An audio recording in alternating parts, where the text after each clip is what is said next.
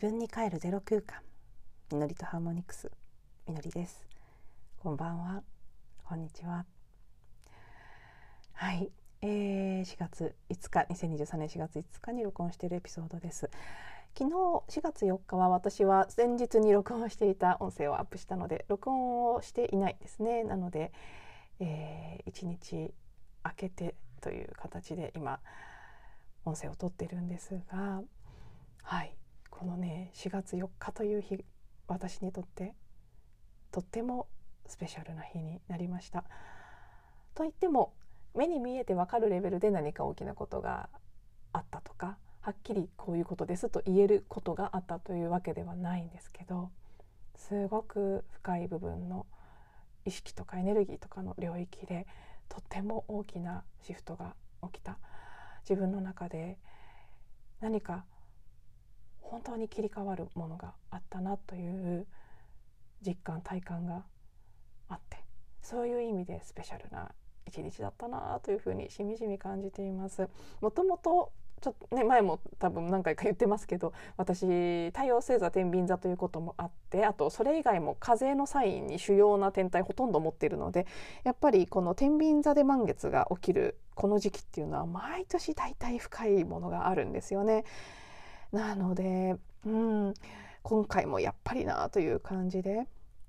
とても大きなあの振り返ってみるとですね天秤座の満月の時期って結構自分の中で意志が固まるとかあ私はこういうことをやっていきたいんだとか本当にこんこのことのために命を使っていきたいんだとかそういう感じのそう自分の中で湧き上がってくるこう欲求とか願望とかそういうものとつながることが多いような気がするんですよね。なぜか。会社を辞めた直後8年前から2015年の春にマウイ島にいたのもちょうど天秤座の満月の時期で満月直前に現地に到着してでその満月の夜空を見ながらまだその日私は初めて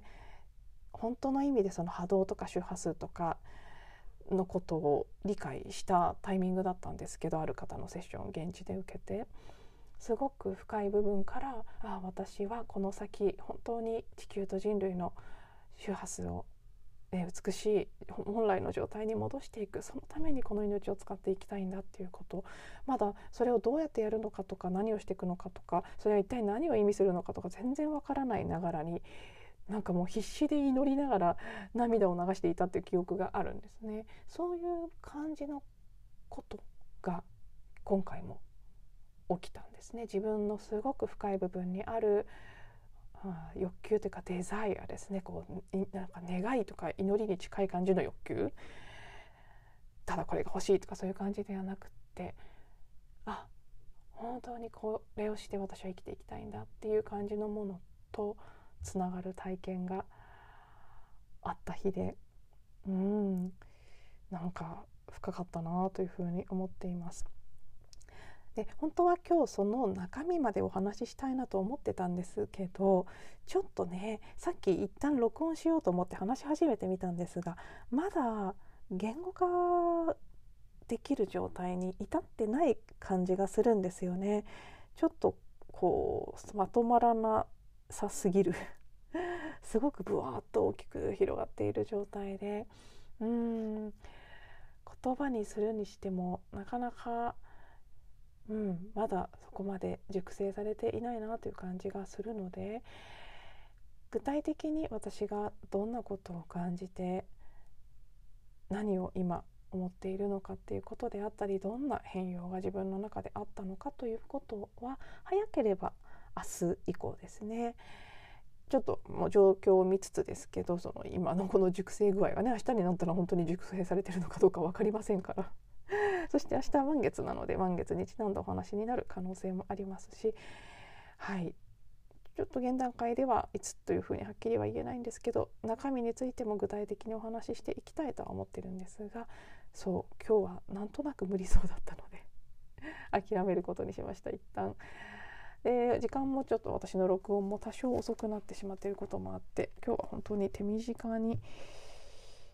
済ませてみようかなと思います。まず暦関連で4月4日昨日44のゾロ目の日でしたけどこれ13の月の暦の中で10ヶ月目10月にあたる惑星の月の初日でした。なので一つのこの13ヶ月で区切ったカレンダーの中で、えー、一つの始まりのタイミングでもあります。そしてそう44の日ですね、えーと、マヤ暦ソルキンでいうと赤い太陽の竜という日でしたね。はいあのいつも個人的になんとなく不思議だなって思ってるんですけど44とか66とか88だけは例外なんですけど1010とか22とか偶数のゾロ目の時ってあんまり騒がれないんですね。なんでなんでしょうね。三三はひな祭り、セオリツ姫の節句、五五はブルーズゲートがあって子供の日がね、あのななんて言うんでしたっけ。日本語がわからなくなりました。あの節句があって、そして77はね七夕ですし99は最近くくりの日とか言われたりして1111はイーグルズゲートですし結構奇数のゾロ目はほとんどが何かイベントごとがあるのに そう1212も別に特に何も言われないですもんね。やっぱ奇数には何かあるんですかね。偶数はゾロ目でもあんまり意味でも88そのライオンズゲートだけは例外なんですけど、まあ、そんなわけでね44だからなんだっていうことを言ってる人は私は多分一人もと言っていいぐらい見かけてないので特別その何かのポータルがあるとかそういうことではなかったんだと思うんですけどなんとなく私はねずっとこの44っていう日が気になってたんですよね。そしたら実際すごくターニングポイントになるようなうん素晴らしい日になったのであやっぱりなと思いつつこれが今日は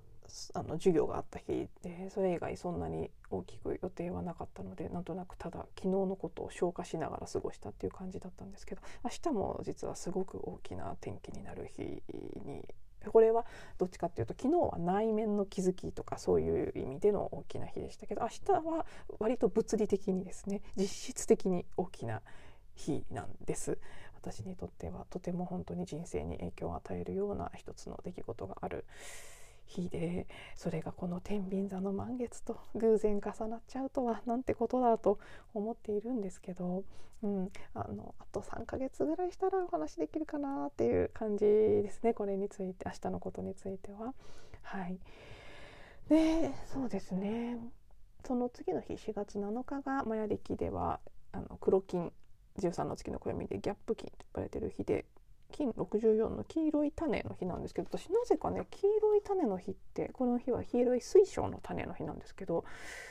大体黄色い種の日は名前の通り種まく感じで重要なことが起きることが多い日なんですよね。なのでここも漠然と満月の翌日でまだエネルギーも続いてるでしょうしなんとなく気になってますね。でさらに、えーと、4月9日ここがえーと、13ソルキンのマヤ暦ソルキンの 13×20 のサイクルで新しい13日の始まりですね。ここから、えー、白い白い世界の橋渡しの13日間が始まる。で金66ということで、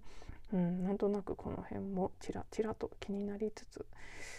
まあ結構今月は4月20日の2回目の羊座での新月が1313という時刻ここもぞろ目でしかも13も結構意味深なナンバーでもありますし、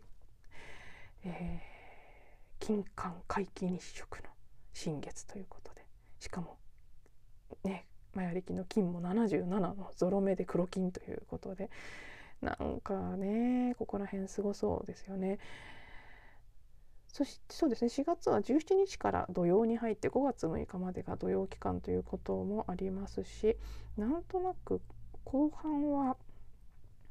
後半はっていうかもうすでにカオスな感じはしますけどもうちょっとこうごたっとした感じのカオス感が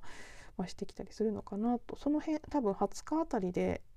10天体全部が巡行している状態も終わりますね。ちょっとどの星が最初に逆行を始めるんだったか今確認できてませんけど。この辺で確か終わるはずなので少しこうごたごたごたっとした感じが、うん、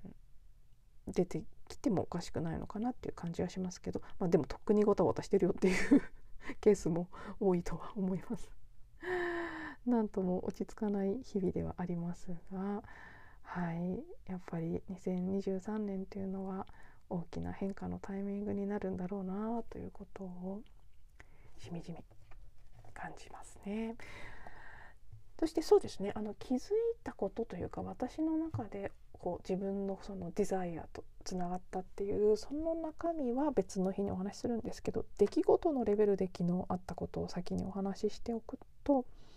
まず朝少し前の音声でお話ししましたが先週の水曜日に授業でサウンドヒーリングのクラスの中で初めてお会いしたシルビーナさんという、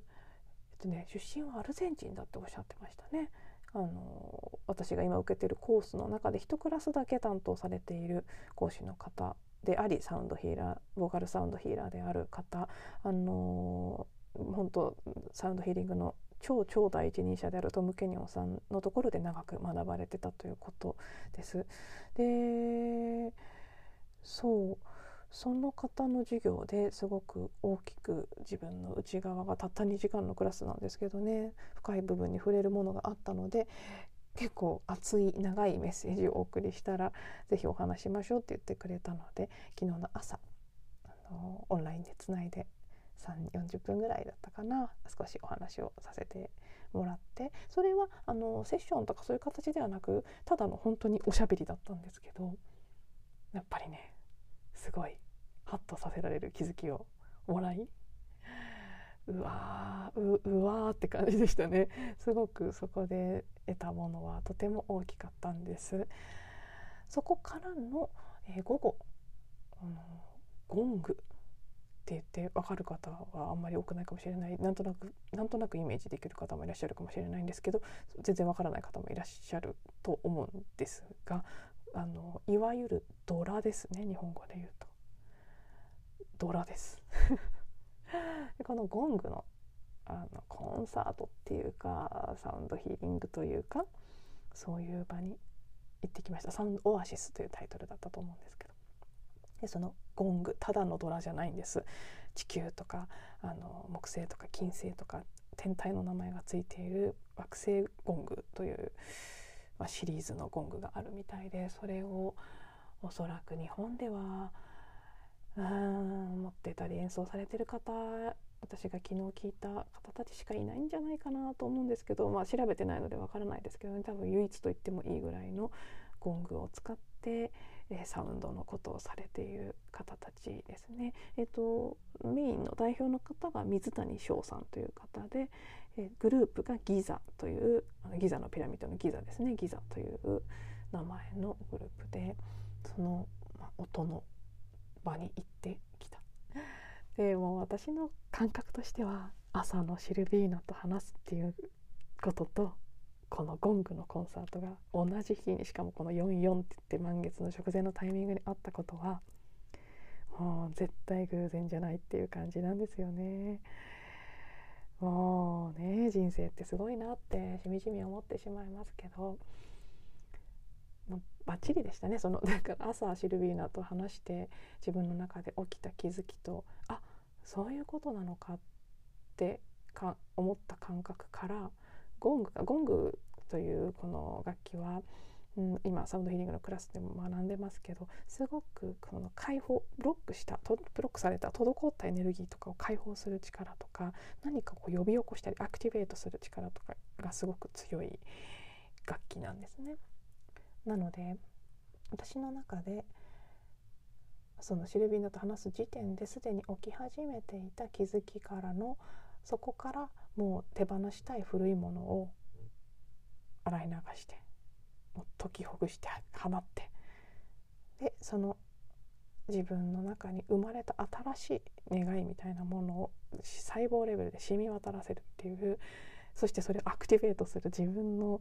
こう深い部分の願いというものをアクティベートするっていうその両方の効果がそのゴングの音をたくさん浴びることで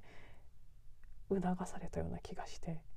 もう本当に完璧すぎる誘ってくれた友達も本当にありがとうなんですけどね。ピンときて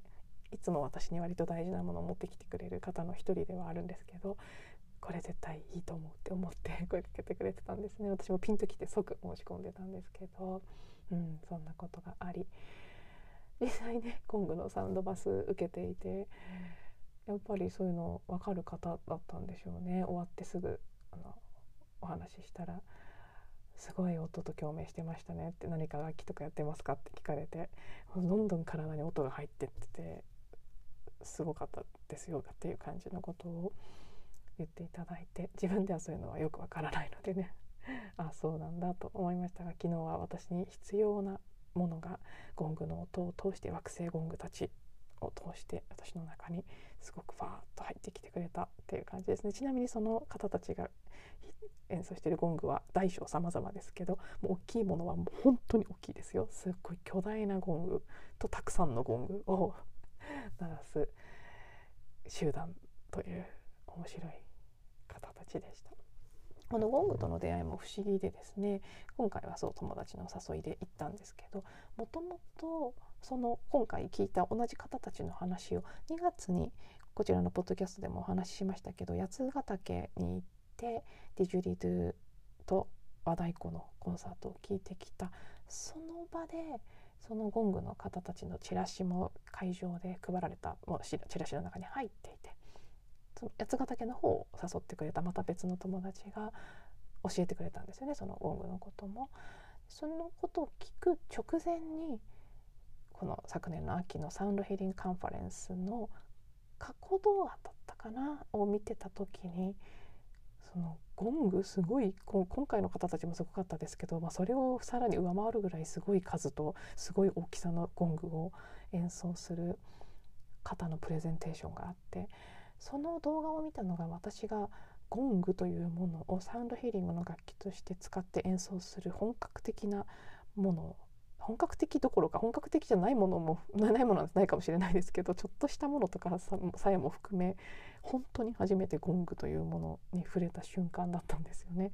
でうわなんだこの人はと思って完全に目から鱗ですごい衝撃を受けたその割と直後に八ヶ岳でゴングの話聞いたのでわまたゴング来たと思ってゴングは私に何のようなの状態ですね。そういうこと結構あるんですけど同じ土地に一定の期間に何回も行かされたりとかそうやたらと同じキーワードをあちこちで聞かされたりとかそれは人の名前であることもあれば今回みたいに物とかである場合もあればそういう時本当によくあるんですけどね。最近はディジュリトとかホラガイとかそういうのもよく出てくるんですけどゴングもすごい勢いで出てきてますね。あとそうエジプトですね。エジプトもちょっと気持ち悪いぐらい最近何回も出てきていて何なんだろう何の用があるんだろうって いろいろ思ってるんですけど、はい、ゴングもそんな形でですね。急にゴング祭りみたいになってきたその流れでの昨日のゴング。生演奏はそういう意味では初めてだったということですね。その動画を見て衝撃を受けたところからの生で聞いてやっぱり昨日もすごいなというふうに、うん、体験実感してはい締め渡らせてきました。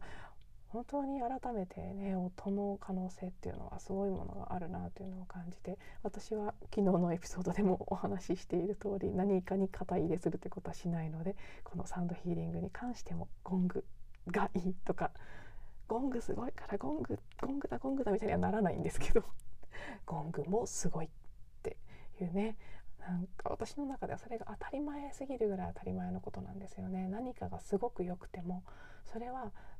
他の何かもすごく良くてどれもすごく言うのは当たり前みたいな部分がいい意味でですよ。あってですね。とてもあのいい時間を過ごしていい影響を受けてきたんですけど。だからといってね全ての解決策がゴングにあるとも思わないですから当然ですけどはいなので、まあ、本当に一つの、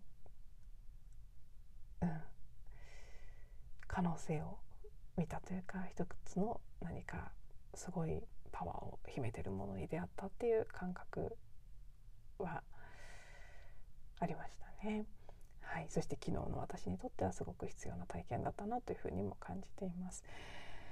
はいということで、えー、今日はなんとなく特にこれということはないなんとこの辺の暦関連の話星の星の動き関連の話と昨日の「私の体験についてまずその基本的な表面的な情報の部分をお話しさせていただきました。そしてどんなことが内側で起き起こってきたのかというところははい早ければ明日もしくはどこか近いタイミングでまたシェアさせていただきたいと思います。では最後まで聞いていただいてありがとうございます。また次のエピソードでお会いしましょう。